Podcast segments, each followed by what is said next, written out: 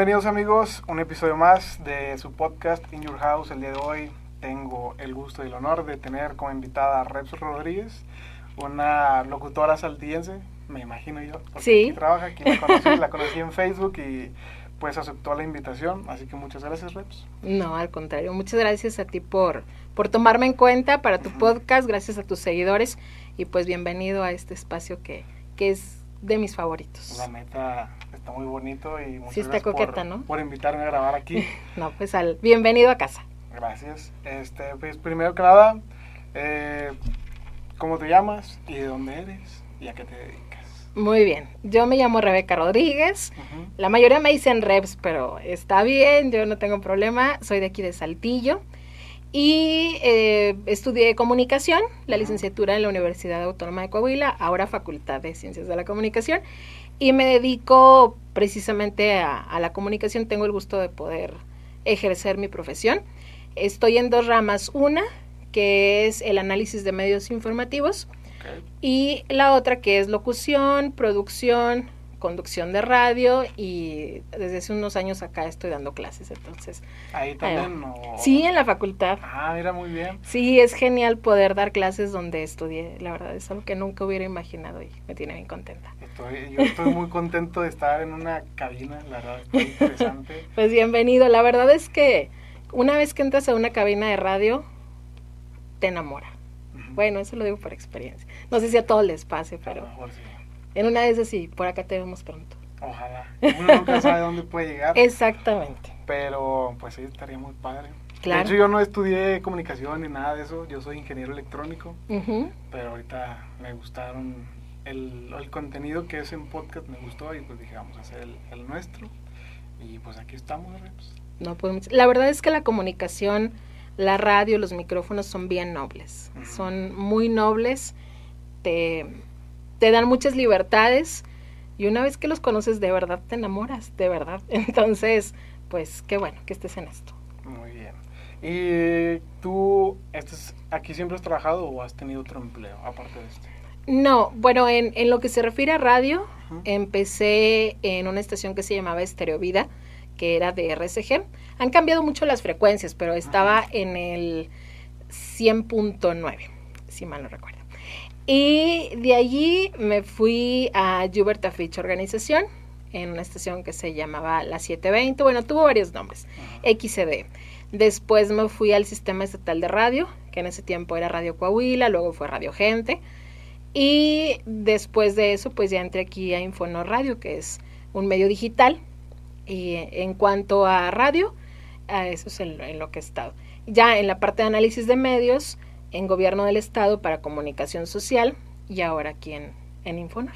He escuchado algunos de tus podcasts en Spotify y la tienes muy bonita voz Gracias. y das algunos tips. Pero yo quiero preguntarte primero cómo decides estudiar comunicación. Fíjate que em, a mí me, me gustaba mucho la cuestión de, de comunicar. No sabía que tenía que ser la, la licenciatura en comunicación. O sea, yo no sabía cómo se llamaba, ¿sabes? Pero me atraía. Entonces yo me acuerdo que era niña, o sea, hace muchos años. Y un día les, les dije a mis papás que yo quería estudiar comunicación. Y me dijeron que no había escuela aquí, que tenía que irme a Monterrey o a otra ciudad. Y pues como estaba bien chiquita, dije, no, mejor no. ¿Te dio Mejor miedo? no, me dio miedo, ajá, pero te hablo de que tenía, no sé, 10 años, algo así. Sí, Dije, no, mejor no, mejor voy a ser maestra o doctora u otra cosa. Y pasaron los años y se me olvidó. Mi hermana y yo siempre jugábamos a grabar en, en cassettes, eh, no sé, o sea, jugábamos a hacer radio sin saber qué era lo que estábamos haciendo. Entonces ya pasan los años y un vecino de casa, don Daniel Fuantos, que si acaso llega a ver este video le Ajá, agradezco, porque un día platicando con él nos contó que trabajaba en la escuela de comunicación. Yo dije, "Ah, a ver, ¿cómo está eso? Y entonces ya me contó que era la Universidad de Coahuila y me fue contando. Y entonces cuando llegó el momento de elegir carrera ya en, en la preparatoria, pues obviamente elegí comunicación, pero mi plan era dedicarme a la televisión, pero hacer guiones. Ok. Insisto, yo no sabía que así se llamaba, ¿verdad? Pero yo quería escribir lo que los conductores decían, lo que salía en los comerciales. Eso era, esa era mi idea. Y ya entrando a la escuela, ahí una, una compañera, Samantha Escobedo, que también es, una locutora, me, me, comentó que había una oportunidad de entrar a una empresa, a RCG, a hacer prácticas. Qué padre. Y dije, pues sí, va. Y la idea era entrar a, a televisión, porque ahí es donde había chance. Y pues dije, fregón, porque pues es lo que yo quiero. Voy a empezar. Acabo de entrar a la escuela en agosto y te estoy hablando que eso sucedió en octubre, dos meses, tres meses después. Entonces se fue acomodando todo muy bien, pero la persona que tenía que entrevistarnos, porque íbamos otra compañera y yo, pues nunca estuvo. O sea, tenía una junta, estaba ocupada, las cosas no se acomodaban. Y un día me dijo Samantha, bueno, ¿y, ¿y si entras a radio? Y le dije, pero ¿cómo? O sea, no, mi voz y yo qué voy a hacer ahí. Yo era muy tímida, soy muy tímida, de verdad. Entonces, dije yo muy inteligente. Ah, pues es de la misma empresa, entro a radio y estando ahí pido chance de pasarme a televisión. Y ese era el plan. Y llegué a la cabina y me dijo Pedro Gaitán, que fue quien me entrevistó y fue mi primer jefe y le, le debo mucho me dijo, mira, pues esta es la cabina, a ver, siéntate, y me empezó a enseñar y dije, no, ya no me quiero ir. ya no me quiero ir y ahí me quedé. Muy bien. Pedro Gaitán. Don Pedro Gaitán Vázquez. Excelente. Y a partir de ahí empezaste a hacer tus prácticas, o sea, luego, entraste a comunicación, empezaste a hacer tus prácticas y ahí agarraste, como quien dice, o hiciste tus pininos. Sí, fue de inmediato. La verdad fui muy afortunada, he sido muy afortunada. Eh, te hablo de que este año, bueno, este 2020, ya estamos en el 21, en el 21, pero este 2020 cumplí 25 años de todo esto que te estoy platicando. Em, empecé chavita, tenía 18, hagan cuentas. Eh, entonces sí, empecé la universidad y al mismo tiempo a, ejercer en medios. Eso me ha ayudado mucho. Yo creo que es, sin que me lo preguntes o me lo pidan, pero el consejo que siempre les doy a los estudiantes. Desde que empiezan en, en lo que sea que estén estudiando, busquen la oportunidad de comenzar a practicar. Al inicio es gratis, así es, pero aprendes y ganas mucha experiencia que después te va a servir muchísimo. ¿Y qué aprendiste estando ahí en RCG? ¿Qué aprendí? Híjole. ¿Y cuánto estuviste ahí? Ahí estuve del 95 al 99, cuatro años, poquito antes de graduarme. Estuve casi toda la, la, la carrera, estuve ahí aprendí a perderle un poco de miedo al micrófono. Un poco. Un poco porque no le, o sea, el miedo se lo perdí más después. La verdad es que todavía te impone el pensar de estar frente a un micrófono, pero aprendí eso, aprendí a enamorarme de, la radio, a tenerle respeto al micrófono. Para mí es algo súper importante, respetar al público, a la audiencia, el tratar de, de hacer las cosas lo mejor posible. A lo mejor suena muy cliché, pero la verdad es que es que sí soy.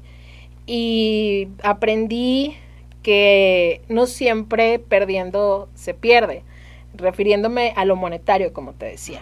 No, mucho tiempo y la verdad creo que sí fue de más que estuve gratis, pero fue mucho más lo que gané. O sea, gané experiencia, gané amistades que a la fecha conservo y pues tuve la oportunidad de, de aprender en un medio real. Era una estación muy escuchada, se llamaba Estereo Vida, ya te comenté. Ahí pude tramitar mi licencia de locutor, tengo mi licencia tipo A, certificado A. Y pues eso fue lo que aprendí. Seguramente muchas cosas más, pero no esperaba esa pregunta. y cuéntanos un poco del certificado de, o sea, para hacer locución. ¿En qué consiste conseguirlo? Mira, ahorita ya no lo están pidiendo igual más tarde te lo cuento, pero hay, formo parte de una asociación que está buscando a nivel nacional que eso se vuelva a instituir. Pero en, a mí ya no me tocó el que se hiciera examen. Compañeros míos que están ahora ejerciendo y de la vieja guardia, como se dice, sí les tocó, te hacían un examen de conocimientos, una práctica en cabina, eh, práctica de pronunciación, conocimientos generales, el, manejarte en improvisación, era viajar a Ciudad de México, de provincia iban pues muchísimas personas y la Secretaría de Educación Pública es quien emitía el certificado. A mí ya no me tocó esa parte. Cuando lo tramité, que fue en el 97, la empresa en la que yo estaba, RCG, eh, emitió una carta en donde certificaba precisamente que yo estaba ahí. Pedro Gaitán fue quien la firmó dando el aval Y pues fue así, se fue la carta y meses después me enviaron el, el certificado. Y es, pues es de por vida, es la licencia. Había, bueno, la A y la B, y la categoría depende del nivel de estudios. La B creo que es para quienes tenían hasta prepa o algo así.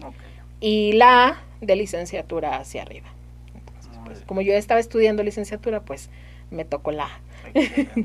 y ahorita que me comentas el programa en RSG, ¿de qué se trataba ese programa? Fíjate que nunca tuve un programa mm, así específico con un concepto. Presentaba canciones y tal. Al principio, bueno, de hecho en realidad creo que casi todo el tiempo que estuve ahí estuve en domingos y sábados. Eh, era así. Y te hablo de tiempos en los que, pues, ya hablé de la edad, entonces ya ventanearnos lo de menos, pero donde la música estaba en CDs, alguna en cassette, era todo manual, entonces... O sea, cambiabas todo. Sí, cambiar los cartuchos, eh, los comerciales venían en unos cassettes que les llamábamos cartuchos.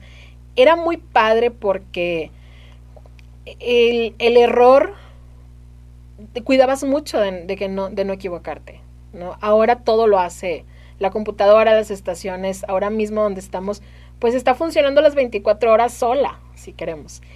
Y ahí no, el factor humano era muy importante, ajá, indispensable.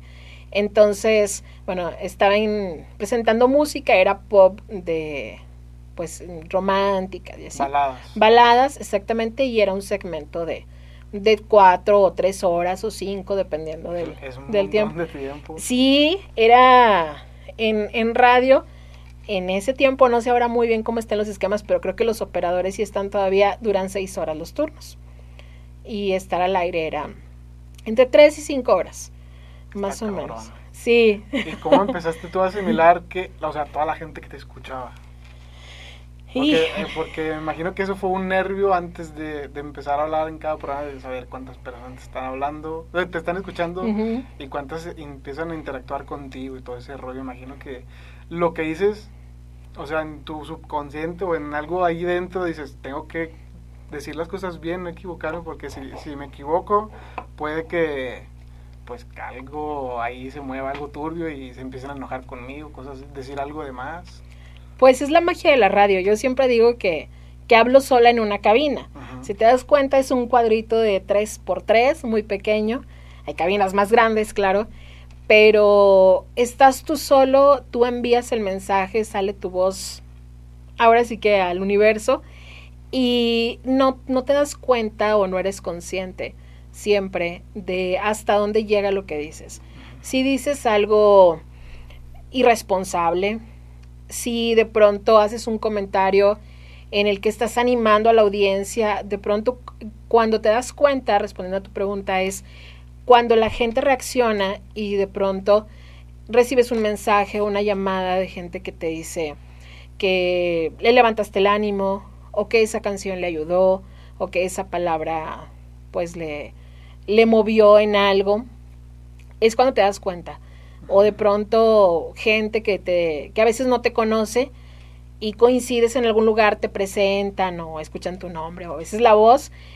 Y, ajá, y de pronto te dicen, ah, yo te escucho. Y al menos en mi caso, lo primero que pienso es, ¿qué digo? O sea, me refiero a qué tanta cosa dije que me escuchaste. A veces me da pena, ¿no? Porque cuando entras a la cabina te, te transformas, yo me pongo los audífonos y es mi momento, yo les digo que es la hora favorita del día y no pienso mucho en, o sea, sí lo hago con responsabilidad y, lo estoy disfrutando y todo, pero a veces no, no, pienso mucho en qué van a decir, sino que cómo va. Entonces, ahí es un fenómeno muy, muy padre, diferente, por ejemplo, a, no sé, a la televisión, porque en la radio solo es la voz el vehículo a través del cual la gente se... Creo que en la radio la gente te pone más atención que en la televisión. Aunque hay diferentes maneras de que la gente aprende, pueden ser visuales o audiovisuales o lectores, pero siento que la gente que escucha radio te pone más atención a veces porque va escuchando tu voz y pues no se distrae con otra cosa. Y que en la televisión pues a lo mejor lo, algún detalle que aparece una tirilla o algo así y como que pierden el sentido de que lo, lo que está diciendo la persona. Siento que es un poco más difícil atraer la atención en la radio y creo que es un mérito más grande para mí. Sí, tienes razones, porque es solamente el oído, el sentido a través del cual te reciben, nada más. Como dices, en televisión o en impresos, incluso en internet, ahora con, las plataformas, pues las personas están a través del oído, de, de la visión, y con la radio, solo con la voz tienes que hacerles sentir lo que tú quieres. Si quieres que estén contentos, pues tienes tú también que sentirte de esa manera. Yo les puedo estar diciendo que vengo en vestido de noche y que la cabina es de tal o cual forma, y a lo mejor vengo en pants o en pijama, y la gente no se da cuenta. Y esa es la magia, ese es lo, lo fantástico de la radio, de que solo a través de la voz, con subir y bajar el volumen, con hacer pausas, con hacer un silencio más prolongado, puedes enfatizar cosas y creo que ahí radica el pues la magia de la radio. Exactamente. Aparte la persona que está escuchando se imagina, o sea, como tú lo mencionas, pero el que trata de hacer que te imagines todo eso es el locutor y eso es un mérito muy muy grande. Para mí la imaginación es más fuerte todavía porque es el, estás dando el poder que se imagine la persona lo que lo que ella quiera Incluso nos, nos imaginan a los locutores más guapos, más altos, más jóvenes. Y eso a veces es, lamento cuando los decepcionamos, pero es parte de la magia precisamente, el que te, te, imaginen, sí, más joven, de una forma distinta físicamente. Eso es, es padre, es, bonito. Es, es, el factor sorpresa. Sí, es, es, el, y aparte igual, a la gente la curiosidad es la que le llama. Sí, las redes sociales han roto un poco eso. La verdad es que yo soy un poco, un mucho de la vieja escuela. Si te das cuenta, yo no transmito por internet, por ejemplo. Es muy raro que, que yo transmita. Últimamente, de repente en Instagram o así hay más como cosas mías. Batallé mucho para como ceder por el miedo a romper esa magia precisamente. Y también nosotros nos, nos encontramos en el público, no sabes quién está del otro lado del teléfono o del mensaje de WhatsApp. Ahora con Facebook y eso, pues sí, ya ves el rostro y es mucho más fácil. E, es bonito también porque ya le pones un rostro a esa voz o a esa persona. Pero antes de que eso sucediera, pues era confiar y crearte tu imagen de quien te estaba hablando. Y entonces hay gente que te escucha, que te toma como si fuera de la, fueras de la familia y te oyen enfermo y ya te llamaron y te dan un remedio o te preguntan si estás enfermo, que te escuchan triste. Vaya, aprenden a conocerte a través de la voz. Y eso también es muy satisfactorio porque te toman cariño. Y eso es es, genial, es genial, la verdad. ¿Qué te puedo decir yo? Les digo que estoy enamorada de la radio. Muy bien. Y además de, de, poner tus baladas, hacer tus programas los fines de semana, bueno, ¿en esos interactúas con la gente? ¿Recibías llamadas? Sí, sí, siempre. La gente, un, algo que tiene genial la radio es que el público es muy participativo. Eh, es inevitable, perdón, el hacer el, la referencia entre antes y después, porque el, ahora las transmisiones de Facebook o el WhatsApp, pues permiten que la gente se sienta como menos tímida de interactuar, de escribirte. Pero la radio ha sido un medio mm, por excelencia de participación de la gente, en donde las personas les preguntas qué canción quieren escuchar y te llaman te te piden un saludo para, para ellos, les gusta escuchar su nombre al aire, les encanta, nos encanta que, te digan tu nombre, que dediques la canción, que mandes el saludo, más si es algo personalizado, ¿no? Para un saludo para José que me está escuchando, que va camino al trabajo, por ejemplo, y, y que los acompañes, eso es algo que, que nos gusta, ¿no? Y es un poco contradictorio porque pues estamos en tiempos en los que estamos muy, mm, pues muy informados, bombardeados, de, muy saturados exactamente de, tantas cosas, pareciera que estamos muy acompañados, pero en realidad creo que es cuando más solos nos sentimos.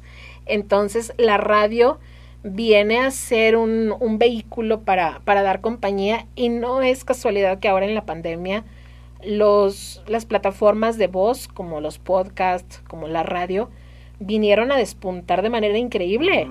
¿Y eso a qué se lo atribuyes? Pues a que queremos estar acompañados. ¿Y cómo? Pues a través de la voz. La voz es muy poderosa. Sí. Y ya das el... O sea, estuviste ahí un tiempo y luego te seguiste dedicando a lo mismo, o sea, en la locución a la música o diste otro, otro paso a otro tipo de locución? Sí, sí evolucionó. Cuando cambié, en realidad los tiempos de un medio a otro de los que te comentaba hace rato han sido de periodos de dos o tres meses de descanso. La verdad han sido muy cortitos. No he aguantado más. no, no aguanto más tiempo. Sí, de, de, inmediato. Y cuando dejé RCG y me fui a Huberta Fitch, yo entré en un inicio para un proyecto que se llamaba Las 15 más sonadas, que era precisamente un top de las canciones más escuchadas. Era una colaboración que yo iba a tener ahí. Nada más grabarlo y salía al aire los fines de semana y tan tan. Y después de eso me invitaron a, incorporarme a cabina, a pues estar ya al aire. Y era muy diferente porque yo venía de una estación en FM, una estación con música pop, Lucerito, Luis Miguel, no sé, una onda así.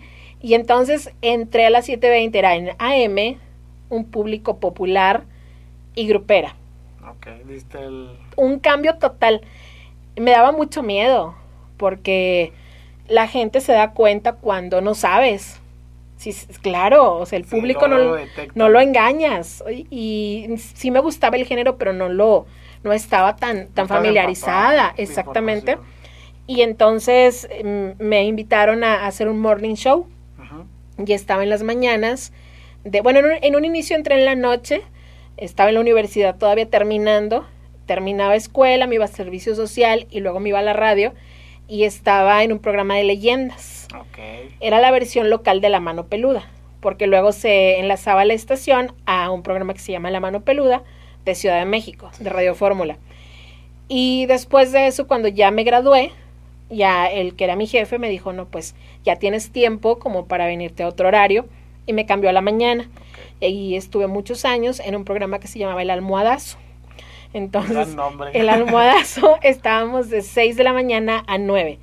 Y durante ese tiempo estuve con diferentes compañeros y compañeras conductores. Estuve con Santiago Segovia, Deyanira Esparza, Felipe Nolasco, Raimundo Sandoval. Mm, bueno, gente que muchos de tus seguidores quizá siguen o escuchan todavía porque están vigentes. Con Marcia Rodríguez, que además es mi hermana. Y fue padrísimo, la verdad, porque... ¿Ambas se dedicaron a la locución? Sí, ambas. Ella ahorita está en otras cosas, pero coquetea con el micrófono, va y viene, va y viene, y ahí anda.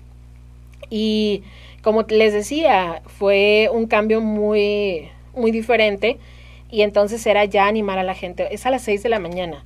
¿Qué quiere escuchar la gente a las 6 de la mañana? La hora, la temperatura, eh, las canciones que les gustan, pero también que estés animado. Exacto, que, les animes la mañana, que claro, brindes energía positiva para empezar el día. Imagínate que te desvelaste, te duele el estómago, traes una preocupación, te peleaste con el novio, no sé, lo que sea y tú tienes que estar animando a la gente, porque la gente no tiene la culpa de tu mal humor o de tu preocupación. Y a las seis de la mañana con más razón. Entonces era estar siempre con toda la pila. Ajá, y la verdad nos fue muy bien. Hablo en plural porque, bueno, era un concepto de la estación y porque, pues, como te digo, estuve con, con diferentes compañeros y hicimos muchas cosas, hicimos muchas cosas, dábamos horóscopos y no sé, un montón de cosas por entretenimiento, porque yo no me dedico a eso, respeto a quien lo hace. Eh, no, no le sabemos, pero era entretenimiento y fue muy divertido, fue mucho aprendizaje y, y también fue un, tipo de radio diferente. La gente, te digo, muy participativa. ¿no? Me imagino que era diferente a lo que ya estabas acostumbrada. Mucho, muy distinta hacíamos enlaces en, se le llama de campo, ¿no? La unidad móvil. Entonces hubo un tiempo en que un compañero que, que tuve tenía un bochito, eh, Alejandro Betancourt, tenía un bochito y entonces le, le pusimos el bochorno de la mañana. El bochorno. Ajá, era la sección. Entonces Alex se iba con mi compañera o conmigo, no sé, a una tortillería. Y llegábamos y saludábamos a la señora y transmitíamos desde ahí por teléfono. Y la verdad hacíamos muchas locuras. El jefe nos dejaba y la estación nos daba la confianza. Pero era eso, mucha cercanía con la gente, mucho estar ahí eh, presente, presente, presente. Y pues era genial. Ahí empecé también a, grabar cosas. Había en Super Estéreo, que era la estación hermana en FM, que después se hizo EXA. Ahí les grababa cosas de pues de publicidad, ahí empezaba a meterme a cabina, de pronto algunas producciones de programas y fue fue un aprendizaje muy padre, la verdad. Otra cosa. Sí, otra cosa totalmente. Cuando entras a la UAC, a la facu, bueno, en ese no era facultad, pero entras a comunicación, me dices, me decías que te gustaba lo que había detrás de cámara, como quien dice, lo de producir. En la radio, ¿cómo, ¿cómo llevas a cabo esa producción de un programa? Pues lo empecé a hacer años después, ya cuando me sentí un poco más confiada, sí, con más experiencia, y también cuando la estación lo permitía, la empresa, porque a veces pues hay áreas en las que tú no puedes meterte, porque hay gente especializada de eso. Ahora lo hago mucho más y lo comencé a hacer cuando surgió la necesidad de hacer textos para comerciales, para, digo, en ese tiempo en Huberta Fitch yo estaba muy encargada de lo que era la imagen institucional, sacar el promocional de ventas de la estación, invitar a los clientes, a los anunciantes a que compraran pues espacios con nosotros.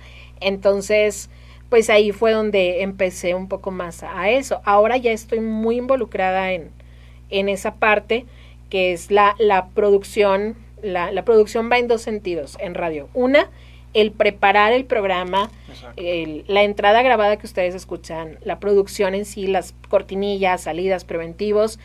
Hay que trabajar un concepto, no sale al aire, o no debería, nada más, nada más hacia el trancazo, pues.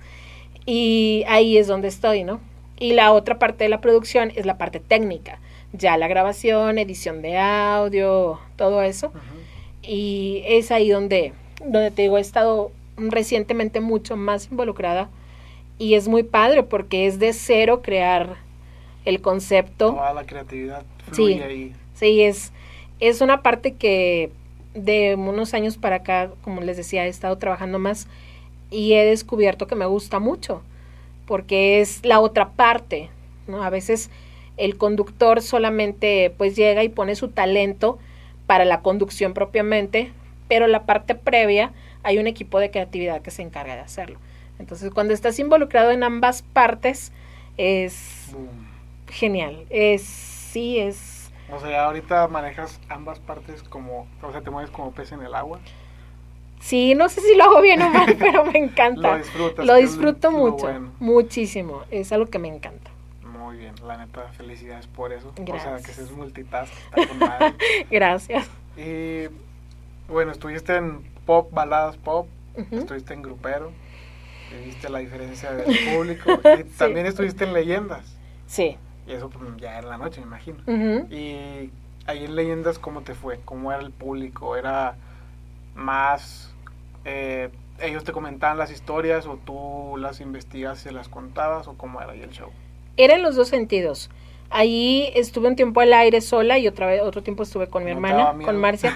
No, la verdad no. Eh, era muy padre porque yo llevaba mis libros de leyendas.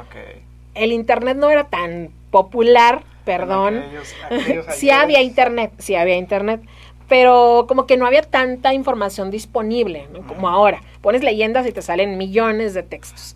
Déjate no era. un detallito. Ahorita buscas de leyendas o historias de terror y está súper difícil encontrar una buena. Por lo mismo de que hay un montón. Yo en octubre tuve el proyecto de decir, ¿sabes qué? Cada día, cada, bueno, más en cada noche voy a subir una historia de terror diferente. Y estaba bien difícil encontrar una interesante porque de todas las que había, a lo mejor día 5 el mismo día decías, no, pues ninguna me, me me transmite terror y el buscar estaba muy, o sea, tanta saturación que tenías no te, te bloqueabas. O la, o la fuente, ¿no? El, no saber que sea una fuente confiable. Exacto. Y este es un detalle que que a, lo mejor antes tenías tu libro y pues ya venían como que ciertas clasificaciones y tú dices, ¿sabes qué? A este autor pues le creo mucho y me gusta cómo los cuenta, pero ahorita tienes una variedad increíble y te saturas bien cabrón. Sí, eso es algo, saliéndome un poquito del tema, pero con, relacionado a lo mismo, pasa lo mismo cuando, por ejemplo, presentas una canción, ¿no? En, cuando el Internet no era una herramienta tan, pues, tan disponible, era el como locutor ponerte a investigar la canción nueva que sacó tal artista, cuándo la sacó, quién era el productor y ponerte a investigar en revistas y, echar mano de, toda la información que podías, o sea, el, absorberla. Y ahorita es tan fácil como que estamos al aire y agarro el celular y mientras estoy dando la bienvenida pongo, no sé, Luis Miguel y ahí me sale la información y a veces ni siquiera muchos conductores ni siquiera la verifican. Lo Entonces, que venga, lo que venga, exactamente, y tú sabes que Wikipedia la puede editar cualquiera, por ejemplo. Entonces, se ha perdido mucho esa, esa parte de, de, la responsabilidad, ajá. de verificar. Pero volviendo a tu pregunta, eh, las leyendas eran, unas yo las tenía preparadas, que era pues mi responsabilidad, y yo empezaba a contarlas, no sé, mucho estaba enfocado a Saltillo. Entonces, ah, pues en la calle, mm, no sé, de Bravo, que es en la zona centro para que nos, nos vean en otras partes. Y yo decía, en la calle Bravo, cerca del número tal, dicen que se aparece una señora, que no sé qué, y no faltaba quien llamaba. El horario facilitaba para que escucharan mucho los vigilantes, los taxistas. Entonces, sí, se paraban los taxistas en un público, no había celulares. Bueno, sí, pero no eran tan populares. Todavía eran más caros, ¿no? Entonces, te hablaban o había gente, tengo mi casa, que es la suya. O sea, te por ahí. del teléfono público. Ajá, sí, se detenían y era así para contarte de que, que a ellos les pasó o que el taxista resulta que llevaba una señora y que luego volteó y ya no estaba, no sé, cosas así. O me, me llevaban de pronto impresos algunos relatos, no sé, el señor que escuchaba en el ejido tal, porque como era AM y la AM viaja mucho más lejos debido a, ajá, la amplitud modulada. Entonces, escuchaba gente, no sé, en tal ejido, en tal comunidad rural, y cuando venían a la ciudad, llegaban a la estación y dejaban la carta diciendo, eso la verdad es que es, yo me siento súper afortunada de poder tener esa posibilidad de la transición, ¿no? De lo análogo a lo digital, de las cartas a los WhatsApp, de los telefonazos a las notas de voz. Es, es muy padre porque haces ese, ese mix entre ambos, sacas lo mejor de cada uno. Pero sí, las leyendas era, era muy padre. No fue mucho tiempo que estuve, que estuve ahí.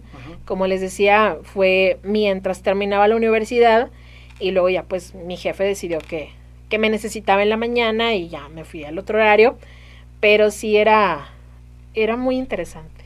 Muy bien, entonces tuviste, ahorita ya nos contaste tres facetas. Y después también me mencionas lo del análisis. Ahí, ¿cómo, ¿cómo, es que es el análisis de, medios, me dijiste? Sí.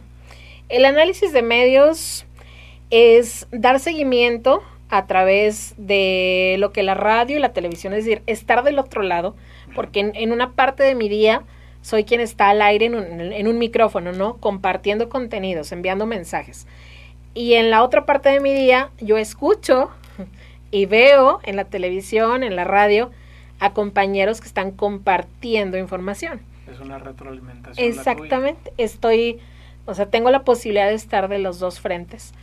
Y en, en esa parte del análisis, como les comento, es estar viendo y escuchando los programas de radio, de televisión y oír las noticias, es un poco más pues informativo y dar seguimiento a ciertos temas, a la agenda que traen los medios, es eh, mucha información desde temprano estar viendo qué es lo que se está manejando informativamente, qué está ocurriendo en la ciudad, en el estado y también es un aprendizaje muy, muy interesante.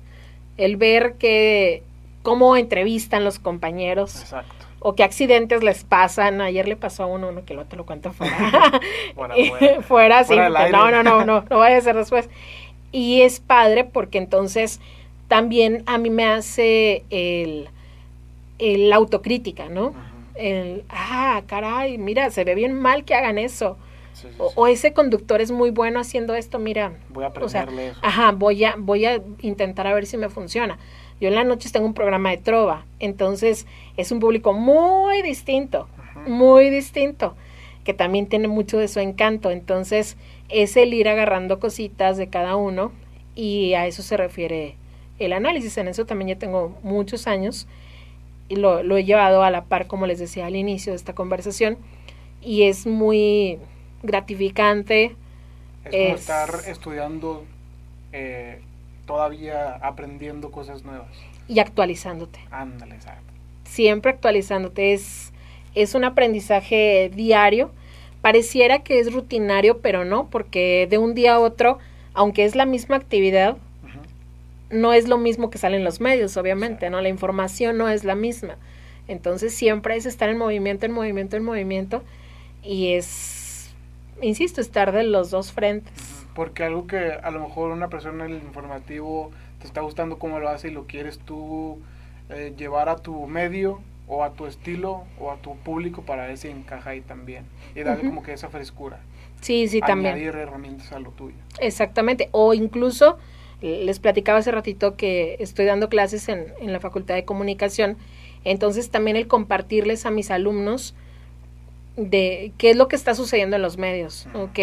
qué pueden hacer ellos, qué no, o decirles, a ver, miren, vean esto, a ver, y creen su propio análisis, su propio concepto, es, es interesante. Entonces, es muy, muy gratificante y muy, pues muy enriquecedor. La verdad, sí. Hablo mucho, ¿verdad? Perdón. Pues de eso se trata esto. Y como maestra, ¿cómo eres? Bien, Platícanos. bien chida. La neta, la neta. No, no sé, que lo digan ellos, no, que lo digan ellos. Soy muy, ¿Cuánto tienes creo, dando clase? poquito, apenas voy por el cuarto semestre Dando clase. con frente a grupo. Tengo cuatro años dando talleres de radio, de, de conducción, de producción, pero en un aula, o sea, una materia, tengo, apenas vamos a empezar, si Dios quiere, el, el cuarto semestre. Muy bien. Un saludo a todos tus alumnos. Sí. Que les guste el contenido. que son bien, bien talentosos, la verdad. Hay muchos chavos muy interesantes, muy- con conceptos y con ideas muy frescas. Y yo creo que, bueno, ellos te tendrán que decir cómo soy, si soy buena o no, pero yo creo que soy muy, como muy mamá con ellos, ¿no?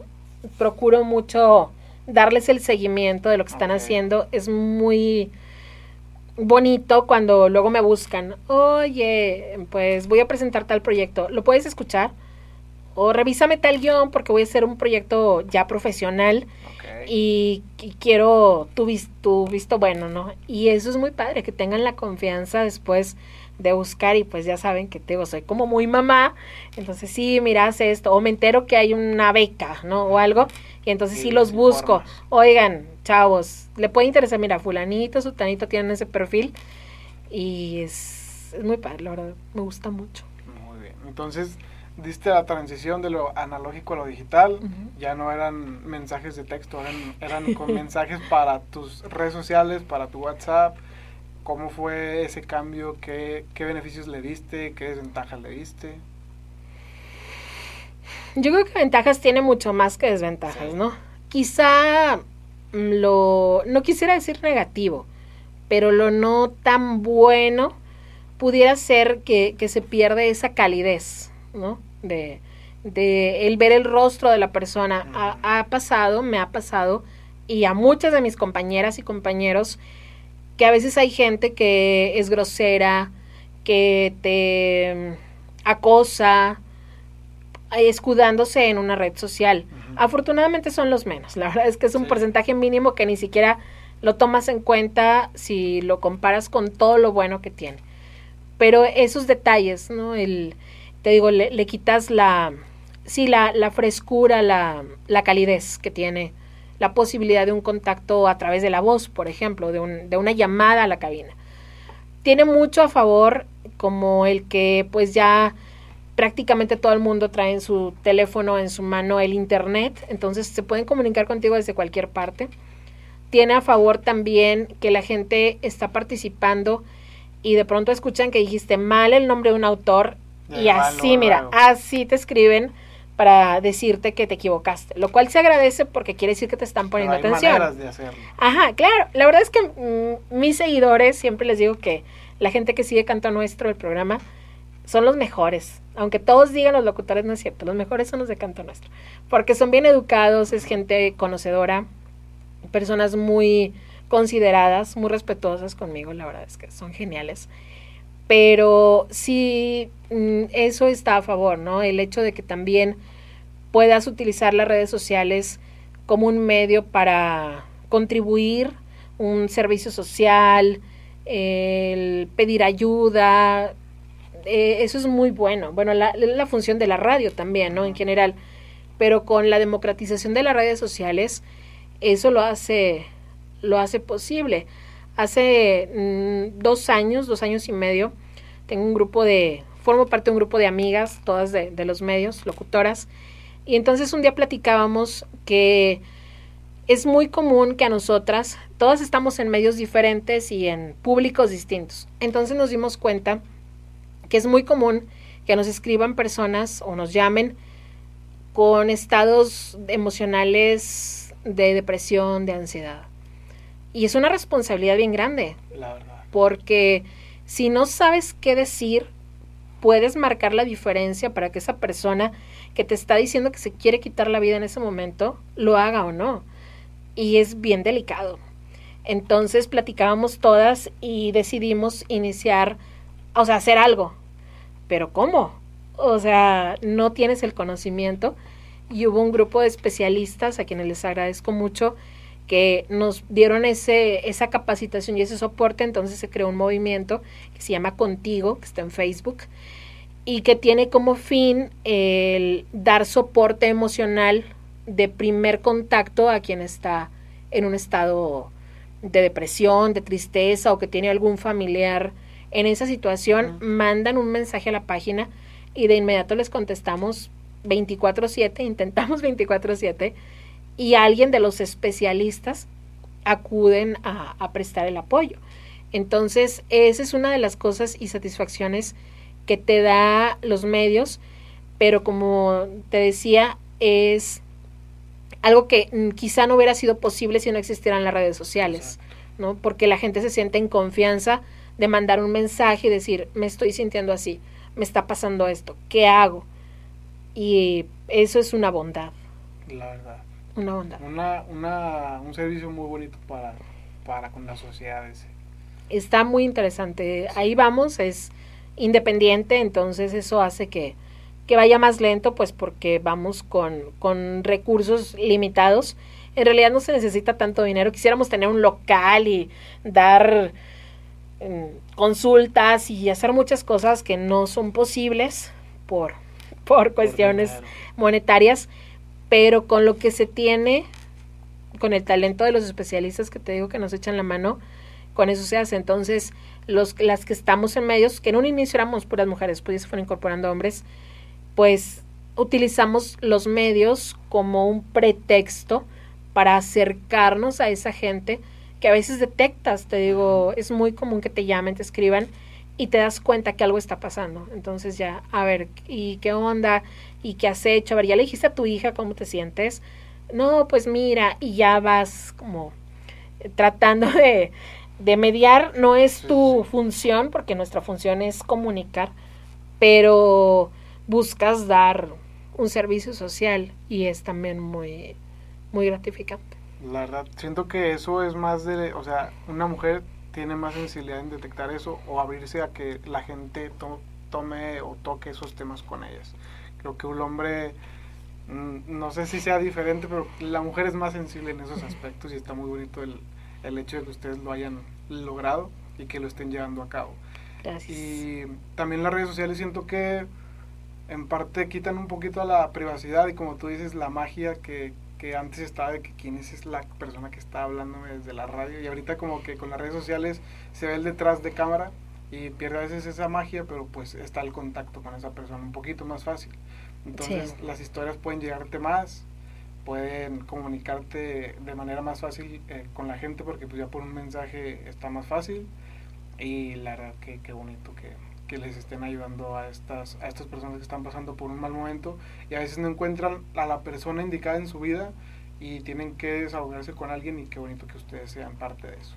Sabes, lo que pasa es que tradicionalmente tenemos más confianza para contarle nuestras cosas a un desconocido. ¿A poco no te subes a un taxi y cuando acuerdas ya le vas contando tu historia y los taxistas se saben la vida de, media gente, de muchas personas?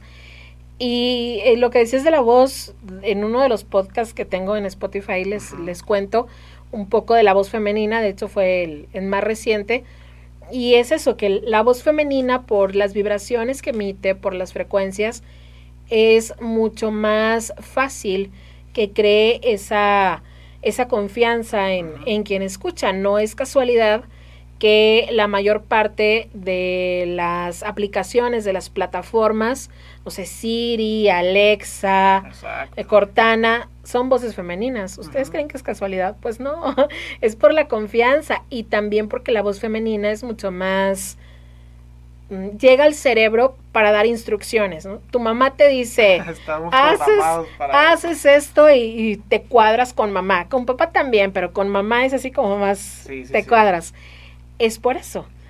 También lo malo es que la voz femenina, después de mucho tiempo de estarla escuchando, te cansa, le cansa al cerebro.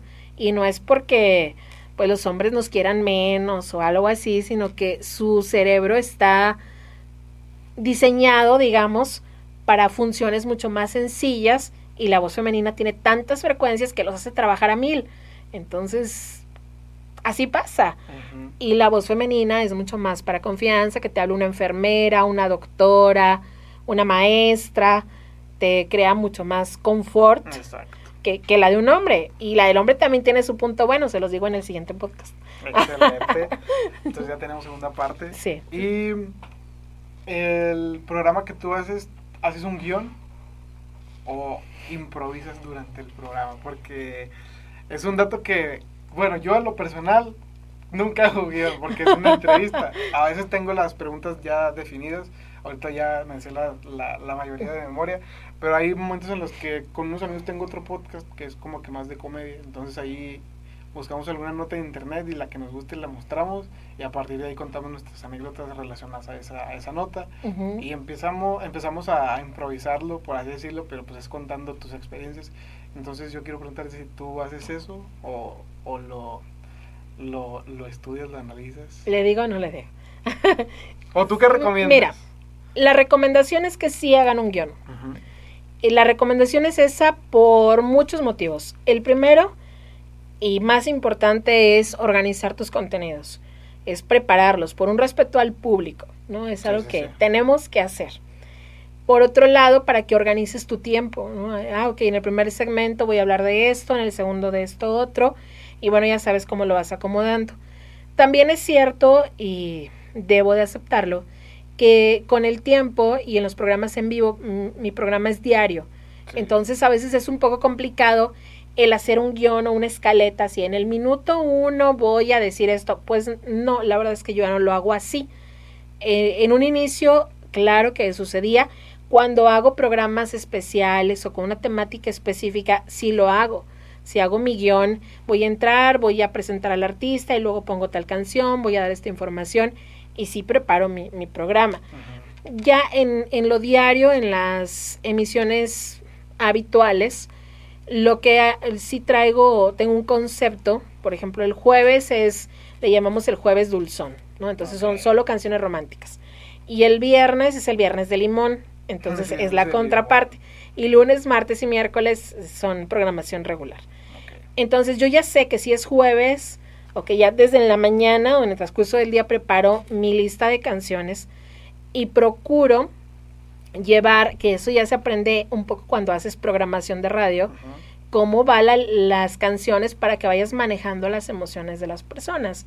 Si, si es una programación regular, bueno, a lo mejor pones una canción que es muy conocida y luego pones una que es un estreno o que no es tan popular, pero de un artista conocido, y luego pones una que a lo mejor no le gusta tanto a la gente, pero que tú crees que deba tener más difusión, y luego una más fuerte. Entonces, el secreto es llevar al público como en un sube y baja, pero que sea muy terso, ¿no? Que no, que no se sienta brusco. Que no siento tanta la diferencia canción y canción. Sí, e incluso de ritmos. E, ese es, es parte de, de, lo que vas haciendo cuando conoces a, a tu público. A más, pero Sí. De una manera suave. Sí. Suave. Entonces, no sé, yo en ese sentido sí traigo planificado con qué canción voy a abrir. ¿No? Por ejemplo, ayer, eh, no sé, si fue eh, el aniversario, bueno, ayer no, porque fue, eso fue en octubre, pero no sé, el aniversario luctuoso de Mercedes Sosa. O bueno, no, cuando vi el documental de Netflix, el de Rompan Todo, el de rock. Ajá, entonces, por ejemplo, ahí vienen algunas figuras que en el programa se escuchan, como León Yeco. Entonces, ah, ok, yo venía con eso muy fresquecito y como que la gente lo traía también. Entonces abrí con primero una canción en la que sale Cerati con Mercedes Sosa, hablando de Argentina y, ya sé más o menos los comentarios que voy a hacer en torno a la canción. Y luego ligué con León Yeco, que son canciones de Latinoamérica, de Argentina. Y, y de ahí me fui, fui bajando, bajando, bajando. Y ya traigo más o menos el esquema de qué canciones voy a poner, qué comentario va con cada canción. Y pues creo que ya me decía mucho, pero no hago el guion así como escrito. Pero ya, pero lo traigo hecho. Sí, siempre sé con qué canción voy a abrir, con qué canción voy a cerrar. Si voy a hacer un estreno, bueno, pues lo preparo desde el transcurso del día. A veces también la gente te empieza a pedir canciones durante el día o durante el programa, entonces te mueven un poco el esquema y dices, ok, esta canción la puedo meter aquí porque como que sí puede insertarse y, y va siendo flexible, pero sí traigo siempre preparado con qué voy a abrir, con qué voy a cerrar, si va a ser un programa más romántico o pongo un poco más de música latinoamericana o trova tradicional o trovadores un poco más contemporáneos, más o menos traigo, traigo la idea. Y el momento de improvisar, porque a veces la gente te llama y ahí cómo le haces cuando tienes que... Ah, pues en torno a la música o cómo? Sí, en, la música y en algunos temas que toques tú en tu programa, porque a veces te vas tú en un lineamiento y de repente te cambian la jugada y dices, aquí cómo le hago. Híjole, pues es que ahí tienes que ejercitar mucho la, la improvisación. La improvisación en realidad no es difícil pero debes saber al menos algo. Tienes, ajá, tienes que saber. La gente sabe cuando tú no sabes nada. Claro, sí, sí se dan cuenta y hay públicos especialmente mm, los del programa que se dan cuenta y como te escuchan todas las noches, saben cuando patinas, saben cuando estás distraído, lo saben y se dan cuenta. A veces son muy educados y no te lo hacen ver, pero se dan cuenta. Pero lo que haces es, te digo, improvisar no es complicado porque no es más que echar mano de lo que ya sabes. ¿Cómo lo haces? Leyendo mucho, informándote siempre de todo. Si estás viendo internet, el ver de qué manera puedes ligar las cosas, ¿no? Entonces, a lo mejor yo puse una canción, no sé, de, ay, no sé, Fernando Delgadillo, por ejemplo, ¿no? Y voy a poner a Fernando Delgadillo, que es un trovador mexicano, y entonces a lo mejor alguien me pide a Joaquín Sabina. Y yo así como que, ah, ok, ¿cómo le hago? Muy bien, bueno, pues Fernando Delgadillo y Joaquín Sabina, ¿qué tienen en común? Ah, pues tienen en común que ninguno de los dos maneja redes sociales de forma personal. Sus staff, bueno, en el caso de Delgadillo y Joaquín Sabina, sus fans son quienes los manejan.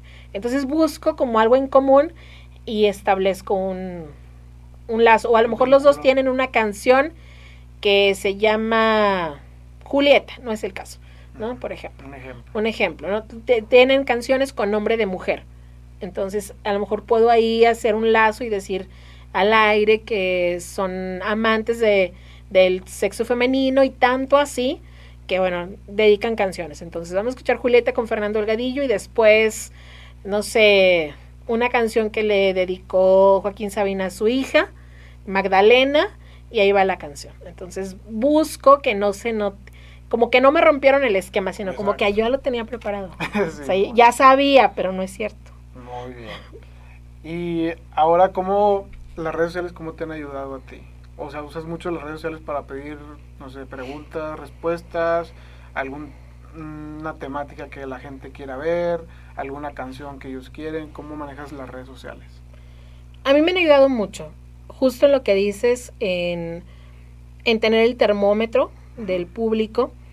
El público que escucha el programa de canto nuestro, que es de Trova, es un público de entre 25 y 50 años, más o menos. Hay muchos chavos, o sea, gente más joven y gente mayor, pero es más o menos como el rango. Entonces son personas que utilizan las redes, pero más con una con un afán informativo, de entretenimiento sí, pero más bien informativo y de comunicación con sus seres queridos. Entonces me ha ayudado mucho porque son personas que a lo mejor en ese momento están trabajando y que se les facilita mandar un WhatsApp, pedir una canción, son gente que a veces por su edad, por sus profesiones, pues no son tan mm, extrovertidos, entonces se sienten confianza en mandar un mensaje. Ahora, el hecho de que exista un historial en los chats, por ejemplo, es fantástico porque a mí me permite saber, ah, mira, Joaquín o Pepe o Elsa, quien sea, me ha pedido esta canción de forma recurrente, entonces, o me dicen, oye, la canción que te pedí ayer, que es así como que muy común, y ya me dije, ah, sí, sí me la pediste, pero mira, no alcancé, pero hoy te la pongo, y ya ni siquiera me dicen cuál es, y ella así como que, ah, sí sabe. O sea, conectas más, más sí, con ellos. Sí, y te permite el, el saber de ellos, ¿no? Mm, te voy a compartir algo, pero um, te digo, en, la página de Canto Nuestro yo no hay fotos mías. Mucha gente me comenzó a conocer relativamente hace poco, físicamente. Por años nunca supieron quién era la que hablaba. Ajá, sí, eso me gustaba mucho, me gusta. Pero yo sí veo sus fotos, o sea, por, por el Facebook. ¿Sabes quién es? Ajá. Entonces me pasó una vez, eh, fui a mm, Galería Saltillo. Y entonces iba con una buena amiga y vamos a comer en la, en la fila de McDonald's y veo que está una chava y dije, y es mi radio, escuchas de hace mucho. o sea, claro que la conocí, dije, es ella, claro que es ella. Y tiene una tía que es de Monclova que también me escucha, ambas, y estaban juntas. Entonces, entonces llego y le hablo por su nombre. Y la persona fue le digo, hola Hailey. Y la voz. Y se queda así, ¿no? Y, y como que primero friqueada, y le digo, hola, soy Rebeca y soltó un grito, o sea, así, ¡ah! entre susto, entre emoción, no sé, y fue muy bonito. Eh, en un inicio pues sí se asustan, pero no, no es así como una onda friki, no, no es mi intención. U otra ocasión estaba en un concierto de Edgar Oceransky, entonces estaba también una radio escucha de muchos años, ella y su esposo me escuchan hace mucho, Daliushka y, e Israel. Entonces, es, genial las redes sociales porque los conoces por nombre, entonces te puedes dirigir a ellos por su nombre. Y me asignan una mesa en el concierto, pues ya llego yo, me siento como normal, y estaban ya en la mesa otras personas y volteo y la veo que es ella, ¿no? Ella tampoco sabe. Ajá, ella no sabe quién era yo, entonces mm, algo me dice como, eh, sí, siéntate aquí, no sé, algo me dijo. Le digo gracias y le hablo por su nombre, ¿no? Y, ella se queda, ajá, se queda sacada de onda y voltea y le digo, ah, es que yo a ti te conozco. Le digo, de hecho hace rato me mandaste un mensaje que venías al concierto. No, no así que, ah, le habló a su esposo. No sabes con quién estoy. Y es genial. O sea, la verdad, han sido muy buenas experiencias. Y eso es, es muy padre. Conectas, conectas genial con, con la gente y es parte de, de cómo me han servido las redes sociales. Ahora también yo me dedico a locución comercial, grabo comerciales precisamente. Entonces, en ese aspecto me ha servido mucho las redes sociales porque tengo contactos con clientes que son de otros estados, incluso de otros países, y eso es muy... O sea, tu voz está en otros lados también. Sí. sí, eh, ahorita estoy grabando algunas cosas para Guatemala, y para Ecuador son como que con los que más estoy trabajando, con Bolivia también, Bolivia. El, en Ecuador, en Pastaza se llama, el cantón de Pastaza. Y en Bolivia, como te decía, Cochabamba, son lugares donde buscan mucho las voces mexicanas y más las femeninas. Eh, y es, es muy buena herramienta. Ajá, eh, lo que pasa es que es más neutra, ¿no? No tenemos tanto, bueno, aunque los norteños hablamos más golpeado y eso. El acento es diferente como era allá en, Argentina, en Colombia, en Venezuela, en Chile, tienen un acento muy marcado, en España también, y aquí en México sí siento que es muy, como por ejemplo en, Centroamérica, no todos los países hablan así como que más costeño, por así decirlo. Como cantadito también. Sino que se siente un poco más neutral el, el acento. Y a las mexicanas, a las voces mexicanas, se le llama que son voces blancas, ¿no? que son como somos más neutros. Te digo, claro, dependiendo del estado en el que te encuentres del país, pues sí, Sí. tenemos acento, sí, pero es mucho más fácil para nosotros quitárnoslo hasta cierto punto y buscan por eso mucho las voces mexicanas y las voces femeninas más, no, no sé a qué se deba. Entonces, eh, las redes sociales han sido muy útiles porque grabas, subes el tu demo o te escriben de repente, hay agencias con las que participo y una de ellas está en Brasil y entonces te mandan mensaje, ¿no? Te mandan el, Brasil. el, ajá, te mandan los casting y ya te dicen, busco una voz femenina que se escuche, porque no es que tengas, que te escuches como de 20 o 40 o 20 y entre 20 y 30, animada, institucional, te dan las especificaciones y te mandan el texto. Ya lo grabas, lo envías y si te quedas, pues bueno, ya te avisan y te pagan, claro, y si no, pues sigues intentando. Y es parte de lo mismo, entonces las redes sociales han sido una herramienta pues genial, porque si no, eso no, no pudiera ser posible, el que existieran esos nexos y también esa, esas colaboraciones con otros locutores. Te ha dado más expansión y más conocimiento Sí. en, otras, en otras zonas del planeta. Sí, muchísimo. Hace unos meses me buscaron de la Asociación Mexicana de Locutores, que se llama, de locutores comerciales, que se llama MELOC, y me ofrecieron la, la representación en Coahuila de la Asociación Mexicana. Excelente. Entonces, eso fue gracias a las redes sociales. La verdad, cuando me buscaron, me escribió un locutor que tiene una voz fantástica y es de muchas marcas que escuchamos todos los días, como Suburbia o Easy, o sea, muchas más Excelente. se llama Om- Omar Monroy. Y Omar me buscó y me dijo, es que supe de ti por Facebook. Porque yo dije, ¿cómo? O sea, la verdad en, Sa- en Saltillo, en Coahuila, hay locutores, hombres y mujeres muy talentosos, gente buenísima y con mucha proyección. Entonces, cuando me buscó, le dije, bueno, ya después de la conversación, digo, perdón, pero yo te tengo que preguntar, ¿cómo diste conmigo? ¿Por qué yo? y me dijo, Facebook. O sea, en Facebook busqué locutores, vi gente que estaba activa, Entonces, vi personas, ajá, y, y pues así dio conmigo. Y es yo creo que como una recomendación para quienes se quieran meter a, a locución, que estén muy, muy activos. A eso vamos. A eso vamos. Tú, a tus alumnos que se quieren dedicar a la locución, al radio, ¿qué tips les das? ¿O qué consejos? ¿Qué recomendaciones? ¿Qué consejos? El primero así, yo creo que el más importante es que escuchen radio. Es bien triste y casi me doy de golpes cuando les pregunto, ¿qué escuchan? Es algo muy común. Les pregunto, ¿qué, qué escuchas? ¿Qué ves? ¿Cómo te enteras de las cosas? ¿O qué música escuchas? O no sé. Y la mayoría pues escuchan plataformas digitales. Por, por la generación y también por, pues, por los tiempos que vivimos. Pero yo les digo, tienes que escuchar radio. O sea, si te vas a dedicar a producir cine, ve cine. Si eres escritor, Exacto. lees. O sea, es como, si eres cocinero, pues cocinas, vaya, aunque suene muy tonto. recetas. Ajá, ves recetas. Entonces tienes que escuchar para ver qué está haciéndose, qué no se está haciendo, qué, qué crees que puedas tú aportar.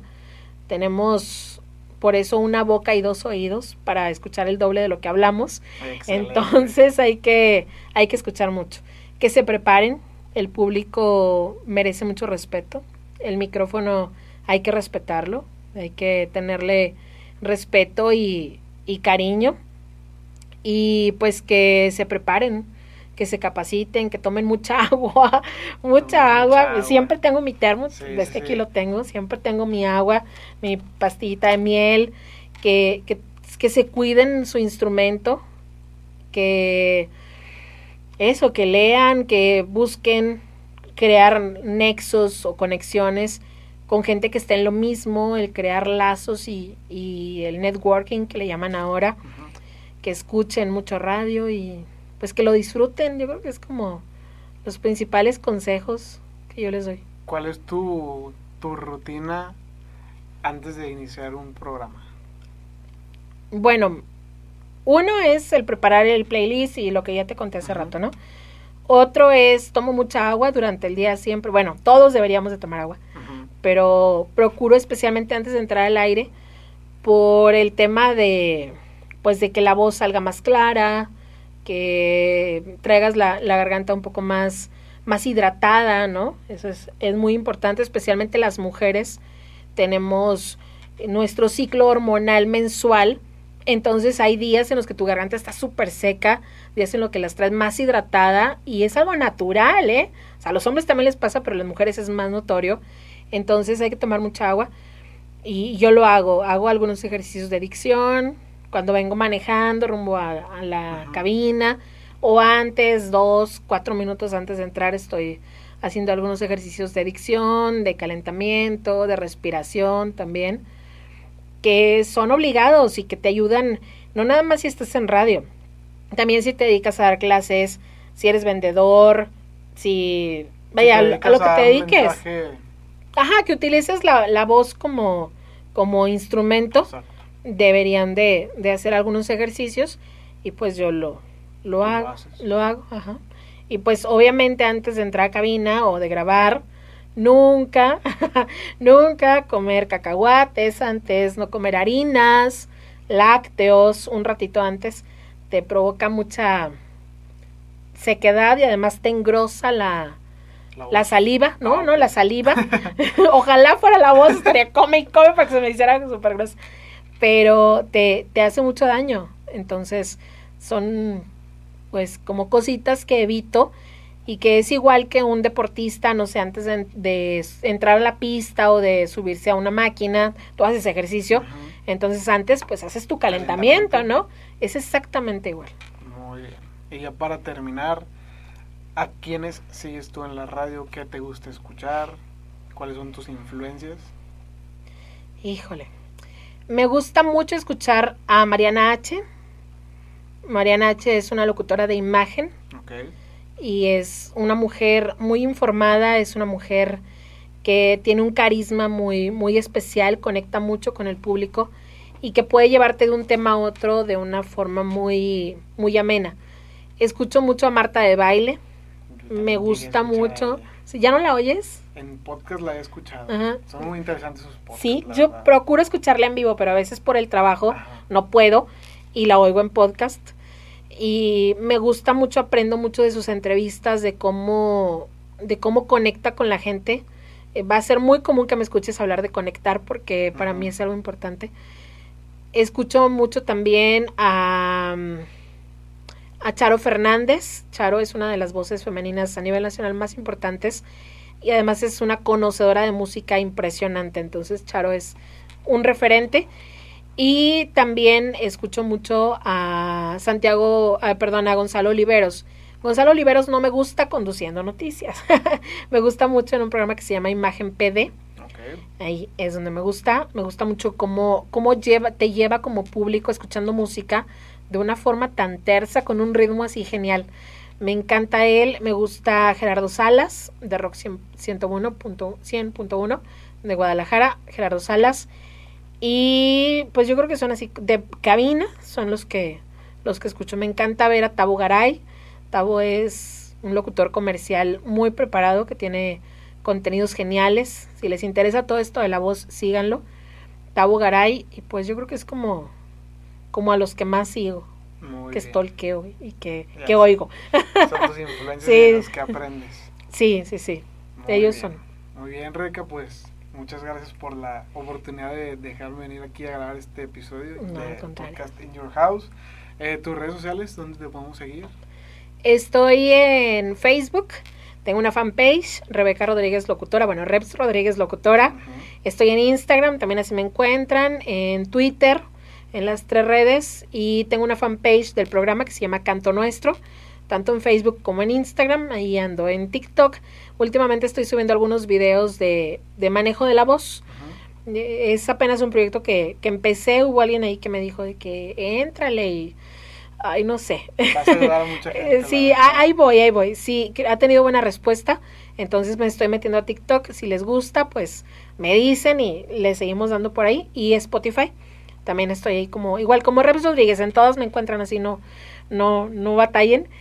Y pues ahí estoy a sus órdenes, espero que, pues que esta plática les haya gustado. Gracias por llegar hasta el final, Nada. por no haberle dado skip. y gracias por invitarme. Y pues espero que, que no sea la única vez que estés en esta cabina. Esperemos que haya muchas más. ¿Y tus programas? ¿Dónde los pueden escuchar y a qué hora? Ok, bueno, el programa, yo tengo tres programas al aire. Uno se llama Las de ayer. Las de ayer es un concepto que involucra cinco voces. Yo estoy los martes. Cada día tenemos una voz diferente. A mí me toca los martes. El lunes está mi compañera Yusia Obregón.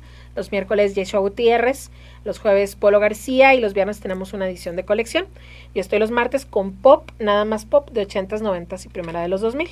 Se llama Las de ayer. Y estoy lunes, miércoles y viernes con Lado I, que es un programa de entrevistas.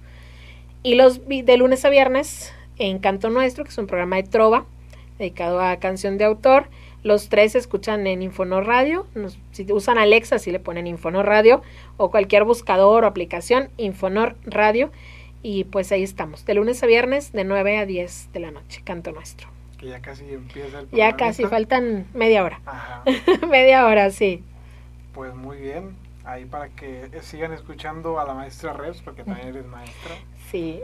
Saludo a todos los alumnos que lleguen a ver este video. Saludos a los pericos de la Facultad de Comunicación. He aprendido mucho el día de hoy. Gracias. Y varios, varios alumnos de ahí, o sea, no sé si les diste clase, pero algunos me dieron tips de cómo, de cómo llevar a cabo mi podcast. Me- Mira qué bien. por ellos conocí lo que es una escaleta y por eso te pregunté del, del guion. Ajá. Entonces, gracias a los pericos también.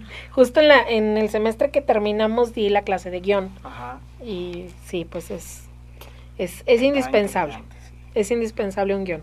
Claro que lo es. Y pues hasta que llegamos amigos. Gracias. Gracias Reps otra vez. Y a ti que estás viendo el video, pues si te ha gustado el video, suscríbete al canal. Gracias por llegar, como dijo ella, hasta este punto del podcast.